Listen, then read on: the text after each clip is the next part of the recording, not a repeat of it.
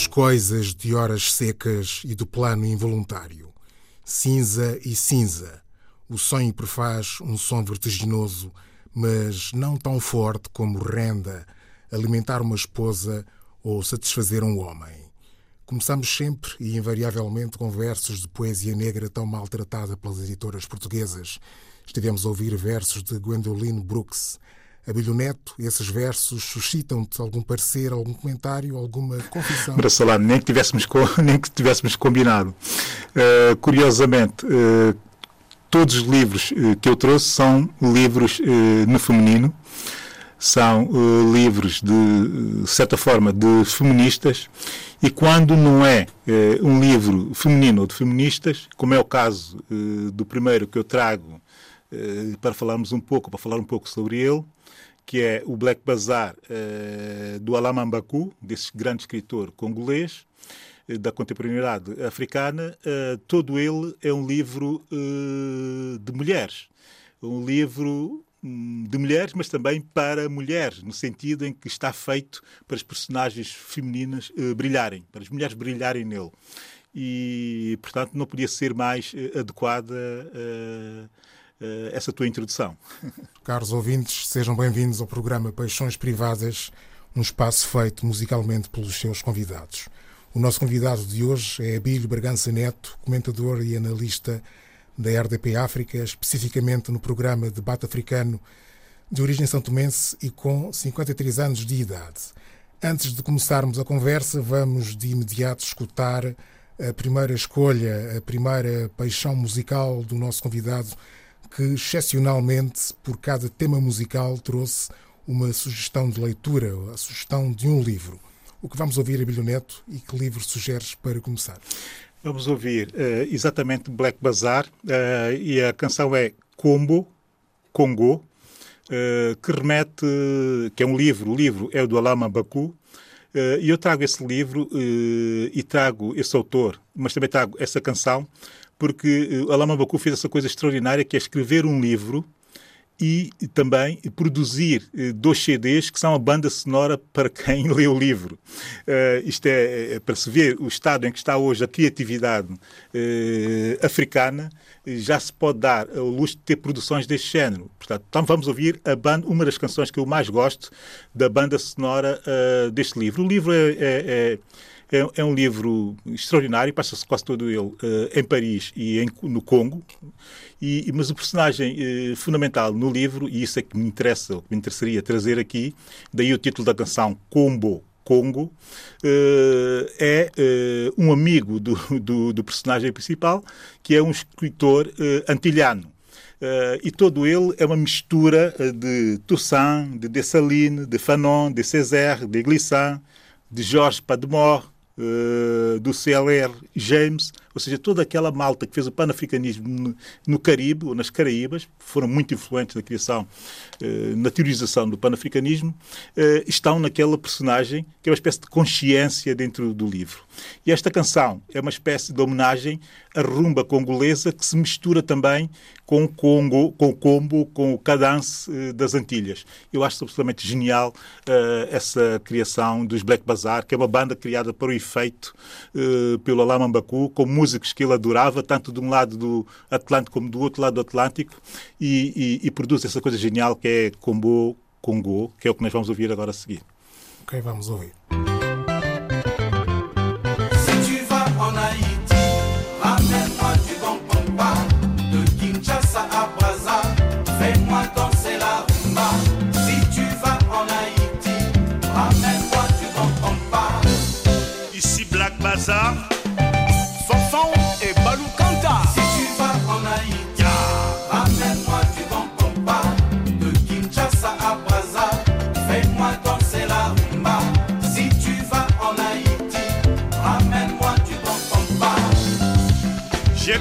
Cette mélodie et je porte ma mélancolie comme une tortue sa carapace. Combo, combo, combo, combo. De New York à Montréal, de Brazzaville à Kinshasa, de Port-au-Prince à Pointe-Noire, je cherche ce parfum dans la nuit.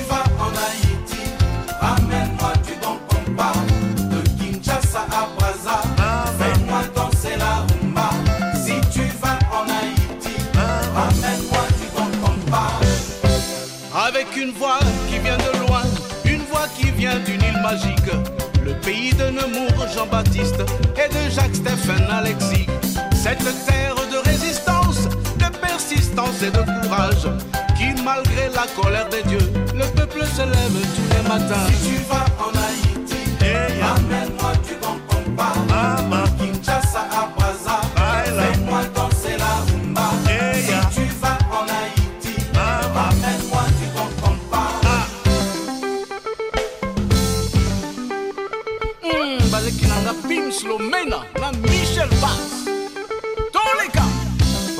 Mbod, en Kongole ne an Haiti, papa sanbe la ka, to le ka, to le ka, atensyon denje!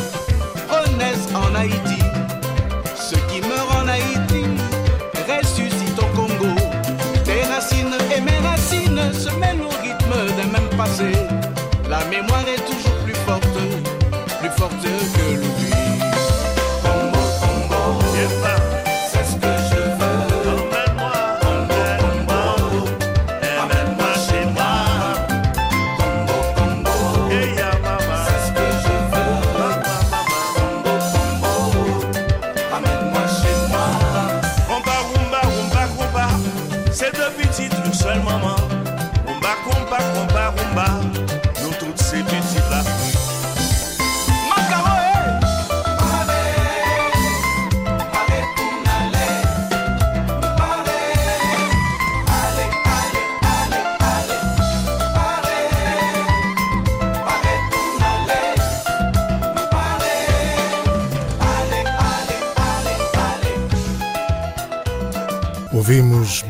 Bazar com Combo Congo.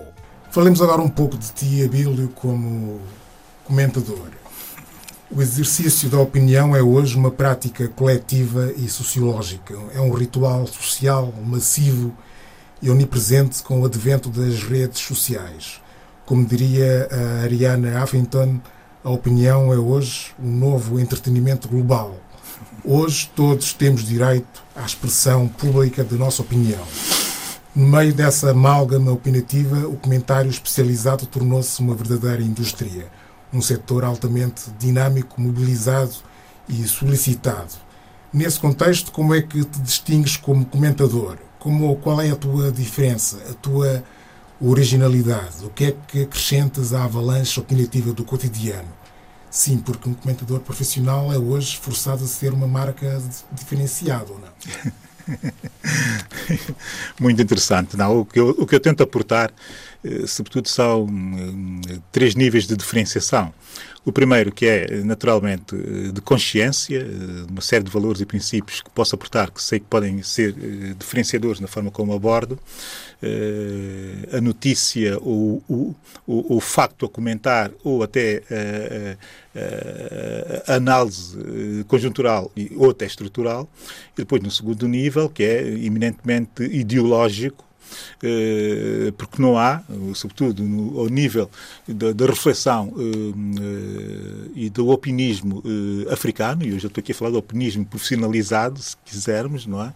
Eh, não há, eh, do ponto de vista ideológico, eh, muita gente a pensar eh, na perspectiva do olhar liberal.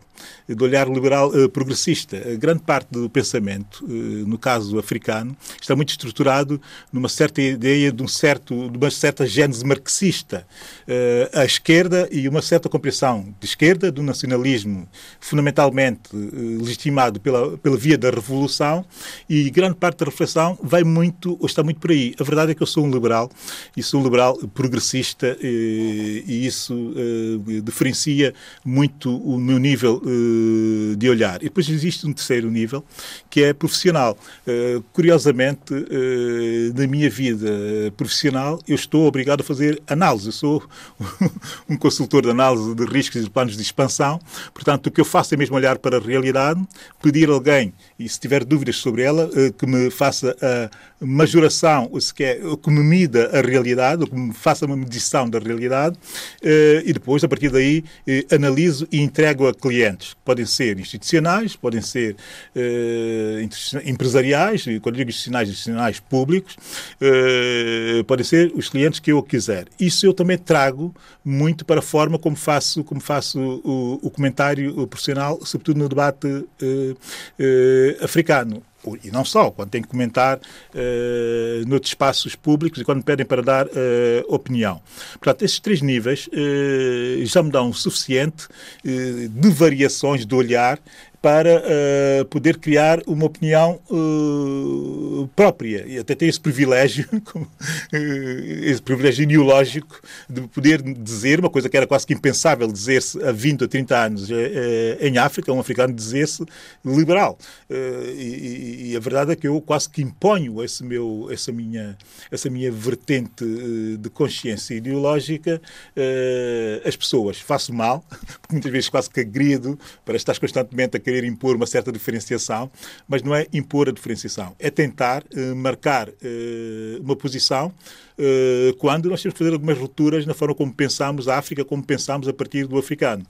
não podemos estar constantemente a pensar só a partir do nacionalismo identitário de esquerda, de, de raiz marxista e as suas diversíssimas variações, mas que no fundo confluem para o olhar da realidade quase que não propriamente igual, isso é evidente, não, mas nuances sempre, mas quase que eh, tendo a mesma base para, para se chegar a entendimentos enquanto que eh, o olhar liberal, que é eminentemente diferente, eh, choca muito com essa, com, essa, com essa realidade do pensamento genético de, das identidades do nacionalismo eh, africano.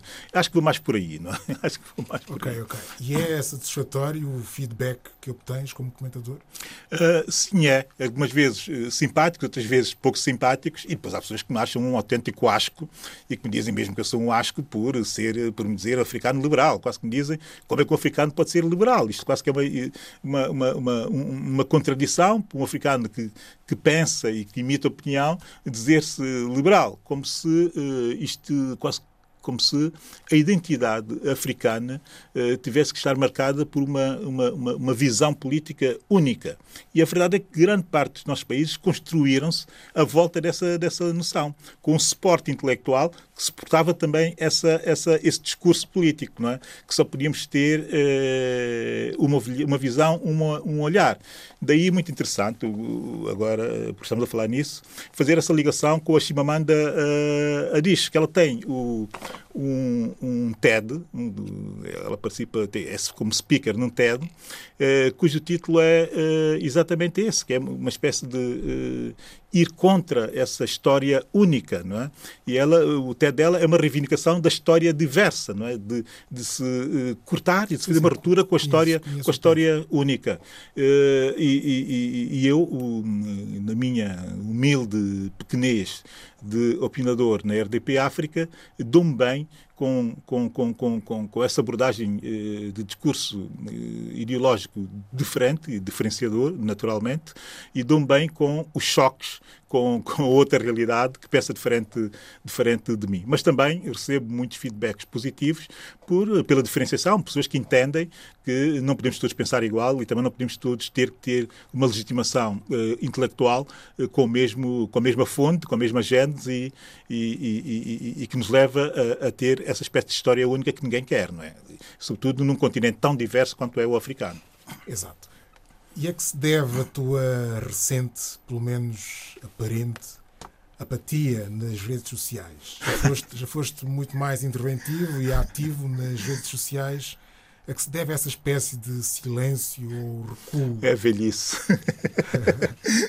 é um pouco ganhar, um ganhar juízo. Não, a verdade é que uh, continuo a gostar muito de comunicar nas redes sociais. Tipo, uh, sou mesmo acho que, que, essa espécie de democratização extrema, uh, ao ponto da desvalorização total da opinião que se assiste e que se vive nas redes sociais, uh, interessa-me. Interessa-me porquê? Porque dá resistência à compreensão do outro, dá também resistência ao asco ao outro dá esse tipo de cambiante, que era uma coisa atrai-te uh, mas também uh, faz-te fugir do, do, do, outro. E viver nessa ambiguidade uh, interessa-me. A verdade é que ultimamente não tenho tido uma coisa muito mais simples, é que eu não tenho tido mesmo muito tempo para, para, para postar, até porque nisto da Covid há uma coisa que aconteceu muito mal para profissionais, da, muito, que é mesmo muito mal para profissionais, da, para profissionais que trabalham na minha área, que é estamos constantemente a ser chamados para trabalhar com essa coisa do essa coisa de, das reuniões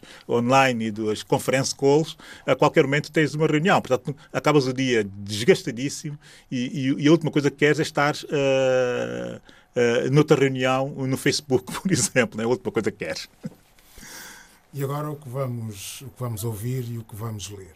Uh, contra a história única, uh, trago a Chimamanda Adichie, e sugiro o seu livro Meio Sol uh, Amarelo, que é um clássico uh, da literatura africana, uma espécie de, de, objeto que caiu do céu para, para estilhaçar uma série de certezas que nós tínhamos sobre o continente ela uh, faz uma história que é uma história do Biafra, da guerra do Biafra, do pós-guerra do Biafra, uh, da diversidade que é a Nigéria, da tensão política uh, intelectual que se vivia, das nuances do, do neocolonialismo e do pós-colonialismo, está tudo nesse, nesse, nessa grande obra que é Meio Sol Amarelo. E a verdade é que a Chimamanda a partir daí passou a ser uma star, uh, passou a ser uma escritora star, o que também faltava uh, à África e faltava até à África na diáspora uma, alguém que escrevesse que também fosse uma super estrela, uma, uma super estrela. Portanto, aqui temos um sol uh, que faz nascer uma super estrela que é a sua autora e para esse efeito eu tinha que trazer o Fela Kuti e tinha que trazer o Fela Kuti com uma música que é Lady, eh, que é uma coisa também que passou a ser muito discutida, eh, saber se essa canção do Fela Kuti é misógina ou se não é misógina, se é feminista ou se não é feminista. Sabemos o que é que a Chimamanda acha a propósito do seu feminismo e, e, e, houve, e tem havido um debate tremendo entre as feministas eh, africanas, também para ver que já não há histórias únicas, eh, a saber se essa canção deve ser o hino do feminismo africano ou se deve exatamente ser proibida como sendo uma ofensa ao feminismo eh, africano africano. Daí, africano. Daí ter trazido o Fela Kuti, mas aproveito também para fazer a minha homenagem ao Tony Allen, que uh, faleceu, no meio desta coisa da Covid, que é ele o baterista desta, desta um, masterpiece, desta grande obra-prima, que é Lady, e, e, e, que tem tudo a ver com isto das histórias únicas também. Não é? Vamos ouvir.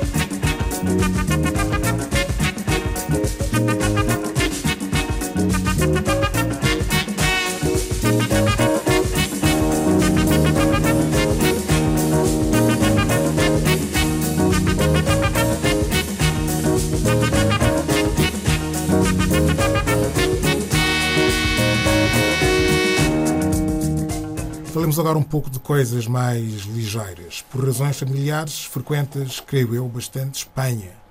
Portugal e Espanha são de facto países irmãos ou há entre eles diferenças abissais? Há diferenças consideráveis entre estes dois países. E é muito interessante como é que países têm histórias tão próximas, em que até se misturam eh, em determinados, em determinados momentos e se confundem até.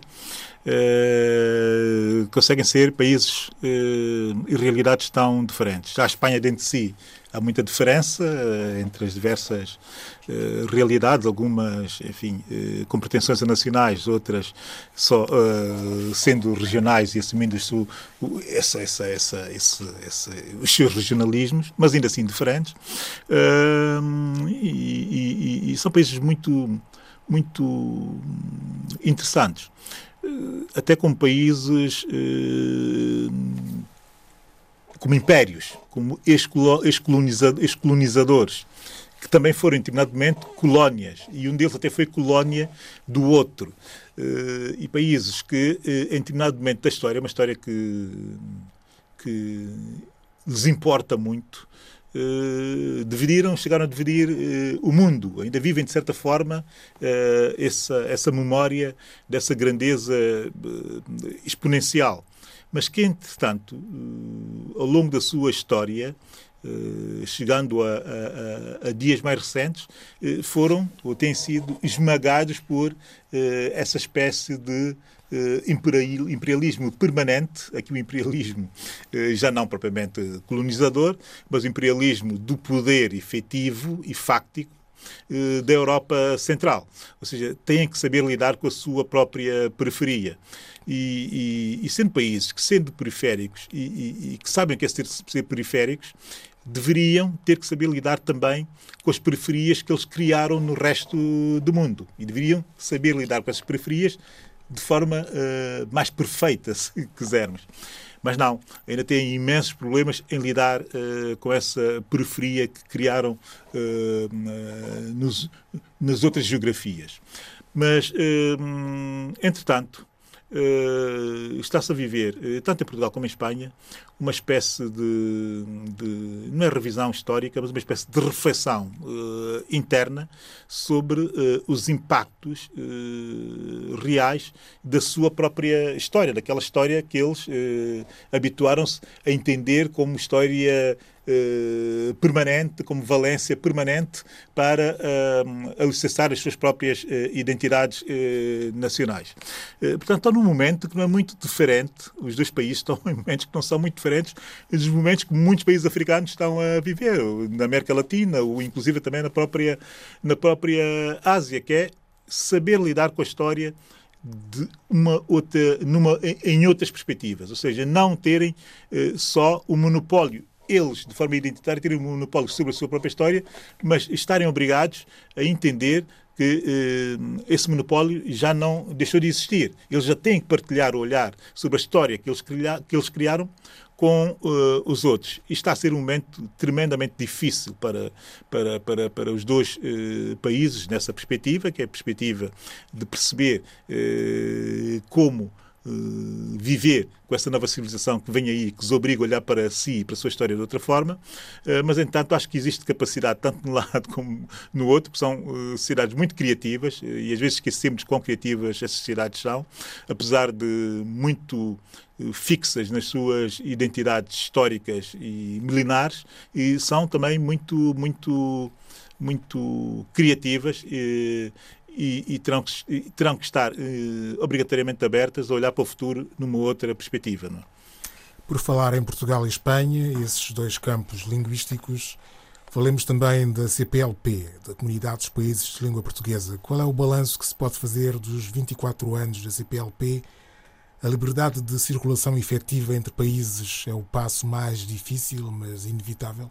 Uh, esse não é o passo mais difícil, esse é o passo mais fácil. Tanto, tanto, tanto é fácil que, está, que vai acontecer mais rapidamente do que os outros passos, que seria, por exemplo, a coordenação de políticas económicas comuns, que é bem possível, porque em, algumas, em alguns setores da economia já funcionam assim, tipo na banca, ou até nos transportes aéreos, nos transportes marítimos, já devia funcionar uh, economicamente como um bloco porque os interesses são muito, são muito hum, confluentes.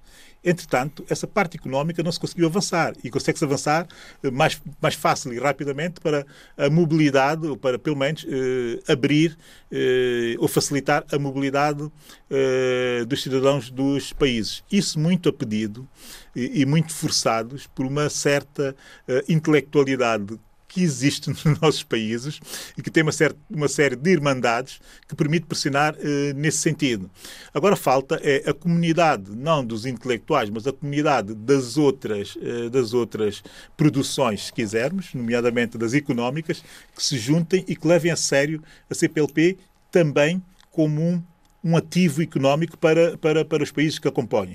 Uh, não basta só falar e criar associações, é preciso mesmo entender em setores específicos que podem ser rentabilizados e já são rentabilizados de forma autónoma, como eu disse, transportes aéreos, marítimos uh, e até na, na banca ou nas finanças, se quisermos, uh, é preciso agora é dar esse passo. É interessante perceber que outros blocos, não com as características do, da CPLP, que têm características muito específicas, eh, avançou-se primeiro com o económico e depois avançou-se com a circulação das pessoas.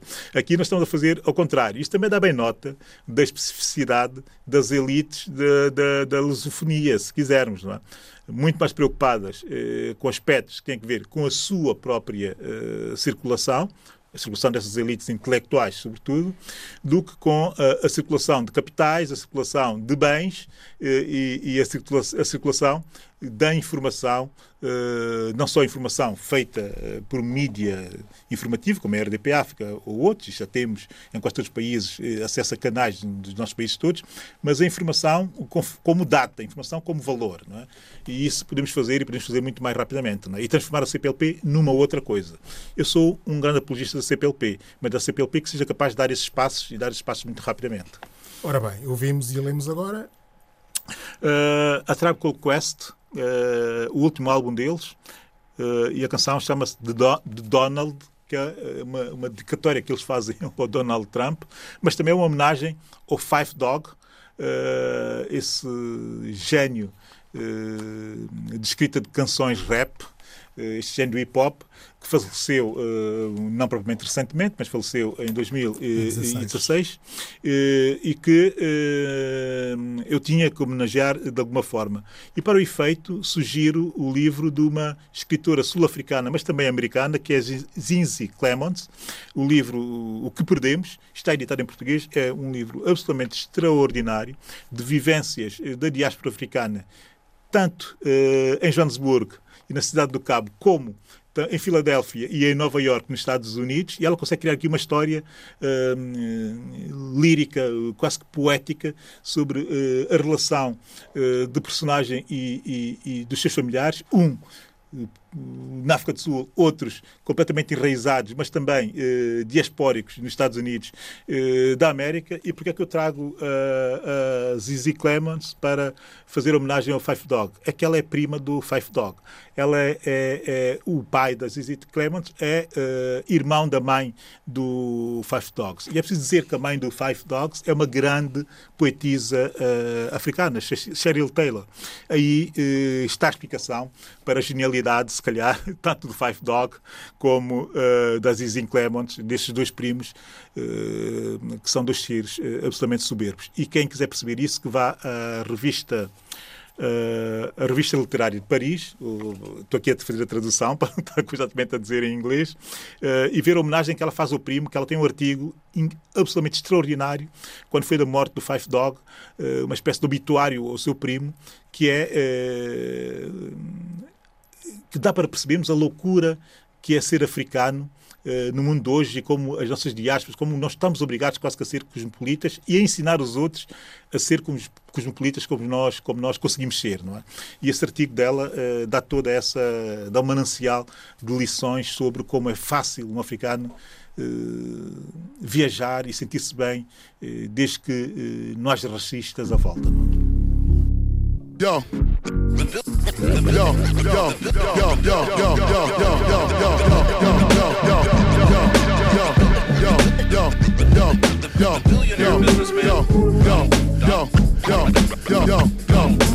Five dog, what a guan with the crew. Enough thing, that's why me had to come through. Five dog, you spit wicked every verse. Them know say respect the training man first.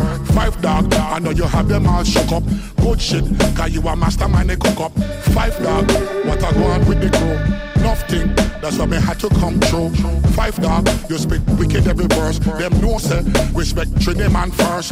Five dog, I know you on a one and twos. Give me that one with them. That's the one for Alright, they say five dog, I know you one on one and twos. Give me a zero zero and do exactly what you do. Tribe call quest, you see them back with one another. Hey, your boss or boss, they don't want no problem. Fight dog. Fight dog.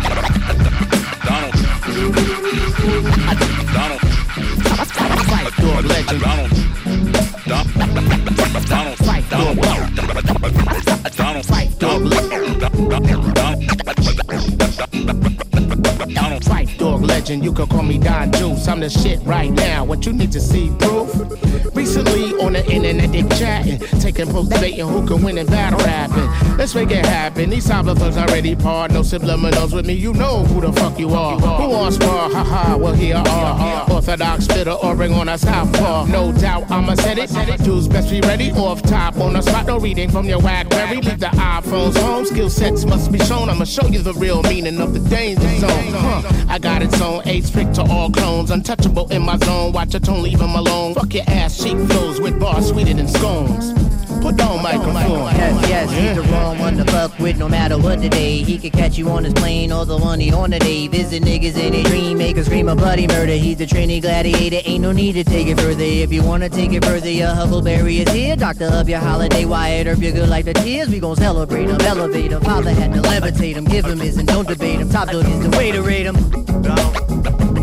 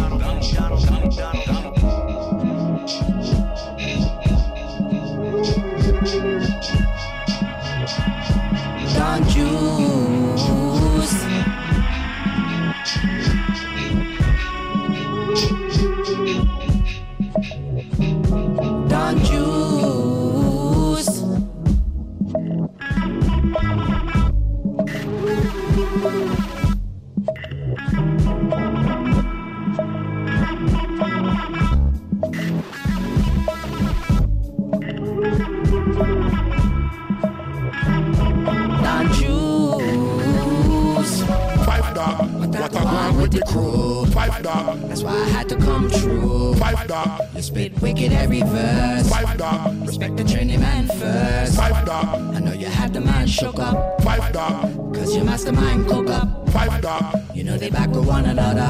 five dog. Them no want no problem, brother. Step back, them no want no problem, brother. Step back, them no want no problem, brother. Step back, them no want no problem, brother. Step back, them no want no problem, brother. Five dog.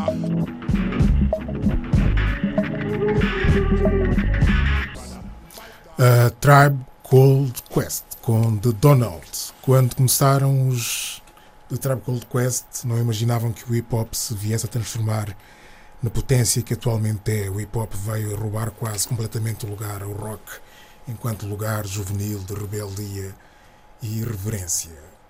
Quanto a outras e últimas paixões, és também conhecido pelas tuas predileções enófilas e gastronómicas, muito ligadas à cultura gourmet.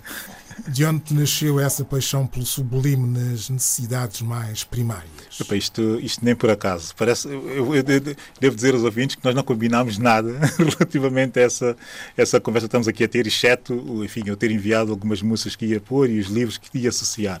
Mas a verdade é que eh, quando a Tribe Called Quest apareceram, nem tu nem eu, que éramos fãs, eh, de toda a Native Tongue, é? que eram eles, Ela Soul, enfim, eh, Jungle Brothers, e, e depois veríamos quem gostava mais de uma coisa, quem gostava mais do outro, mas estávamos ali naquela, naquela vanguarda, não é?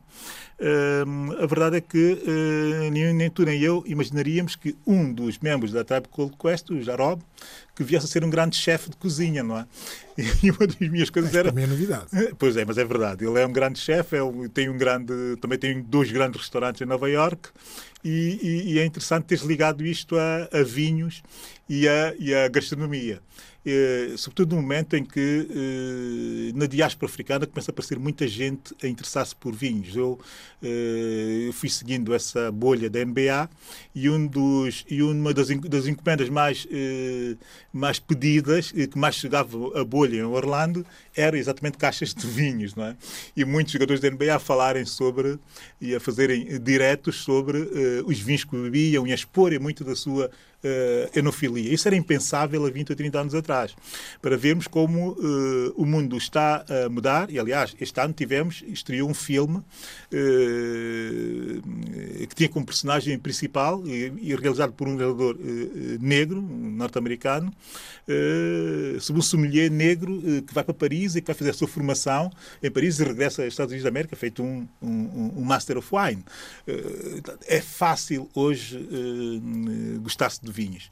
O interessante é, eh, quando eu comecei a gostar de vinhos há 20, 30 anos, que viajava aqui dentro de Portugal para o Douro, para o Alentejo, e éramos uma pequena minoria de jerks, eh, wine jerks, que era mesmo malta eh, meio maluca pelos vinhos, e que entrávamos no carro, metíamos as famílias, íamos batendo eh, quinta a quinta, na Beirrada, no Dão, eh, já para não falar em Espanha, que eu também fazia, e até França, que eu também fiz, eh, a bater a porta dos, dos, dos produtores de vinhos para eh, encontrar aquela garrafa com tantos anos e, e, e partilhar garrafas com produtores, porque depois passa, passa a ser convidado pelos produtores, e vais começar a entrar numa, num mundo que é um mundo muito interessante. Eh, Cada vez é mais diverso, como eu disse. A última edição da Wine Spectator, que é a Bíblia dos vinhos, eh, é dedicada exatamente a, a- aos negros e, e- e- a, e a forma como os negros estão eh, também eh, a determinar muita da evolução eh, da indústria de vinhos nos Estados Unidos da, da, da, da América. Portanto, uma indústria que é tão tradicionalista, tão de, de, de, de- de localidades, tão de famílias, de, de, tradição, de brancos, eh, passou também a ser hoje, existe muito investimento, tanto na distribuição como na produção nos Estados Unidos e não só, na África do Sul também já existem muitos negros a produzir vinhos e grandes vinhos, eh, portanto está a africanidade a entrar pelo vinho, pelo mundo dos vinhos eh, adentro, de uma forma soberba. E, e eu limito-me a ser só um enófilo, a comprar garrafas e a bebê-las o, o máximo que posso e as melhores garrafas eh, que posso. Não, não são necessariamente as mais caras, mas as melhores que eu possa. E relativamente à gastronomia, Epá, isso ficávamos aqui um programa todo a falar, porque eh, nunca estivemos, nunca foi tão excitante a gastronomia eh, feita e olhada na perspectiva, e eu aqui vou só ser, na perspectiva africana, como é hoje. Quando digo africano, falo da diáspora de uma forma geral. Existem eh, diáspora africana em Espanha com duas estrelas Michelin, uma grande chefe. Existe em França outras tantas, existe já na Alemanha, existe na Suécia, existe nos Estados Unidos. Eh, não é só a coisa de comer a tradição africana, que é deliciosa, das tradições africanas, Sim, que é só mas é complexidade. Deixa-me só interromper-te porque a pergunta seguinte tinha muito a ver com isto. Era saber por que razão a ideia de, do conceito gourmet ou de alta cozinha não ser muito relacionada com a cozinha africana. Haveria aí um certo preconceito, ou não? havia, havia um certo preconceito, mas a verdade é que havia um certo preconceito porque isto era, não podia ser mais eurocêntrico eh, do que tudo. Mas a verdade é que sempre existiu a cultura de comer bem, de estar à mesa, sempre existiu essa cultura nos africanos. Mas como sempre entendemos também eh, comer como algo. hum, Como, como é que eu ia dizer? Como, como, como um recurso eh, cotidiano para nos alimentarmos, fomos passando ao lado da experiência de comer como eh, convivialidade, mas uma convivialidade mais profunda, ou seja, de apreciação. Isso começa a acontecer muito em África quando começa a aparecer também as classes médias, porque é, in, é indissociável. Isso da- do gourmet e da gastronomia eh, de topo, a gastronomia criativa, só existe eh, com classe média. Vamos lá, ser, vamos lá ser claros.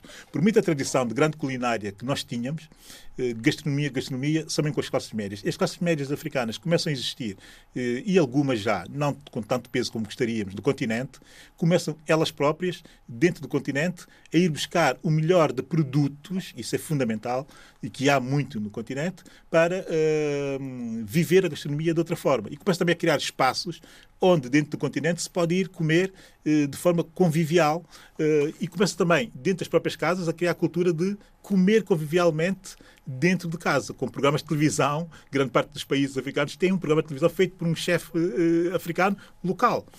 Portanto, toda essa complexidade é boa e é boa por quê? Primeiro, é economicamente boa porque dá, permite que eh, produtores locais produzam para essa indústria. Isto é uma indústria, nunca nos esqueçamos disso. Portanto, cria empregos e cria eh, também criatividade. E aqui está a segunda parte, que é a questão da criatividade. É que obriga-nos, a nós, sobretudo a nós, africanos, nós mesmos, sem necessidade de termos que estar a recorrer eh, a ensinamentos de outros, a eh, não deixar perder tradições culinárias eh, muito ricas, técnicas culinárias muito ricas e depois eh, deixar fluir a criatividade eh, dos africanos a partir do momento em que eles conheçam melhor os produtos e conheçam melhor essas, essas técnicas e as outras técnicas eh, normais. Não é? É uma Eh, indústria, é criar uma indústria e uma indústria que vai para lá da- da- do turismo do feitiço, mas é já para outro tipo de turismo. Não é? Uma indústria e uma, e uma arte. E por Também. falar nisso, terminemos com uma nota artística. Eh, és um hedonista, eh, como tu te costumavas considerar, e como hedonista acreditarás necessariamente na perfeição. A perfeição é ou não uma possibilidade humana? É uma possibilidade. Como essa experiência de se beber o vinho perfeito, ou de pensar que um dia vais beber o vinho perfeito, eh, a ideia da perfeição é, exata, é boa por isso. É que tu vais sempre à procura dela, nunca vais encontrar provavelmente, mas vives sempre na ilusão, que não é uma ilusão, que é uma ilusão boa, de andar à procura eh, da melhor garrafa de vinho, por exemplo, que alguma vez bebeste, e para trás vão-te ficando memórias de grandes momentos de prazer. Isto é que é interessante tanto na, na, na, na enofilia como também na, na, gastronomia. Quer dizer, eh, eh, pensar em grandes refeições, pensar na refeição perfeita, no prato de carulu perfeito, no cozido com banana perfeito. Eh, Eu sei que fica-me na memória eh, um, grande parte, um grande prato de calulu de pato em casa da minha tia Guilhermina, uma- um, um cozido de banana eh, há 12 anos em casa dos meus pais, com, com peixe salgado em São Tomé e Príncipe. Isso faz parte da minha memória. E essa memória eh, transporta-me para quê? Transporta-me para procurar eh, a perfeição eh, também de outras gastronomias. Ou seja, algo que me faça fixar memórias e que me faça dizer, naquele dia eu comi desta forma e comi tão bem quanto comi o calulu da minha tia Guilhermina ou, ou o cozido de banana de- de- de- da minha mãe. Eh, isto é que é interessante, é as memórias transportarem-nos para eh, procurarmos constantemente a perfeição. E por falar em perfeição, vamos terminar com portentos para ouvir e ler. Temos Uh, temos uh, Funkadelic, Cosmos Slop e, para ler, Nedi Okafor. Uh, e o livro é Quem Teme a Morte. Ela é uma escritora de ficção científica africana. Há uma tradição uh, ficção científica uh, africana e na diáspora. Uh, agora que se está a falar muito do afrofuturismo, está-se a falar muito do afropolitan, está-se a falar de muita, muitos novos conceitos nessa africanidade, ou nesse panafricanismo global. Há aqui uma escritora que eu tenho que realçar porque ela é a mãe do, do, do afrofuturismo. O afrofuturismo que se associa muito ao, ao Black Panther, Black Panther, o filme e a, e a banda desenhada e tal. Uh, mas antes disso existia Otávia Butler, que é a grande inspiradora da Nedi Okafor, que é uma nigeriana, uma americana de origem nigeriana, eh, que só trabalha ficção científica, só faz afrofuturismo. E esse livro é absolutamente tremendo, que é uma tensão constante entre duas feiticeiras, mãe e filha, eh, que estão obrigadas a salvar um mundo que elas pensam que é só o mundo delas, mas que é todo o mundo. Isto dentro do contexto que é o mundo, como nós o conhecemos. Isso dentro do contexto eh, de uma África ali à beira do, do, do, do deserto, que se confronta com uma África muito cosmopolita, muito urbana e que se confronta com uma África tradicional e que só vive à base de se proteger eh, da influência externa. A Ned é uma grande eh, escritora, é uma, de facto uma, uma uma guardiã do legado da Otávia Butler eh, e, e Funkadelic Cosmoslop é essa eh, divagação, também ela, eh, de, de ficção científica eh, que George Clinton e a sua malta foi fazendo nos anos 70 eh, para frente. Não sei se por influências ou se sob influências, mas a verdade é que influenciaram toda a gente e, e Cosmos Block é um clássico. Só dizer o seguinte para terminar. Aqui tentei pôr de um lado os músicos homens e do outro lado as mulheres a escreverem. Isso não foi por acaso, foi exatamente para criar essa tensão eh, do masculino com o feminino, o feminino, sem que para isso, enfim, eh, só para dar a nota de que eu sou e nunca deixaria de ser um feminista, um pós-feminista, mas sou um feminista e um pós-feminista. Eu tinha que deixar isso, porque senão iam-me matar, iam-me matar de certeza, mas eu tinha que deixar aqui essa nota. E, e também a nota de que não há aqui lusófonos, eh, nem de um lado da música, nem do lado dos livros, não é por não serem bons, eh, nem sequer é por eu não os ler, nem sequer é por eu não os ouvir. É que eu queria fazer qualquer coisa completamente fora eh, da, da, da, da, da lusofonia e espero ter conseguido. Conseguiste. Abílio Bragança Neto, muito obrigado por ter sido o primeiro convidado de Paixões Privadas.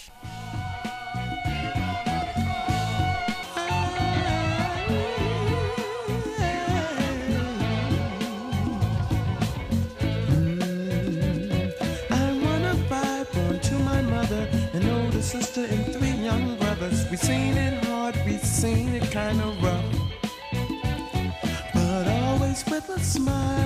Sure to try to hide the fact from us that life was really tough.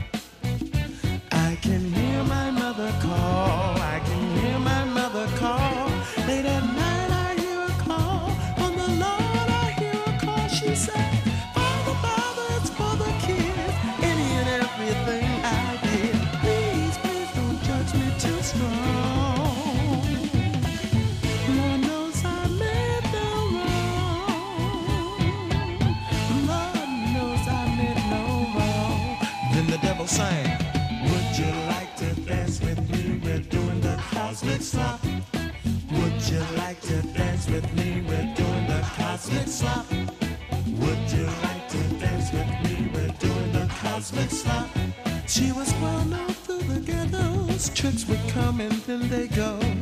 The neighbors would talk and call her Jezebel. But always with a smile, she was sure to try to hide the facts from us that she was catching hell. Hey, hear my mother call. I can hear my mother call. Late at night I hear a call. Oh, the Lord, I hear a call. She says,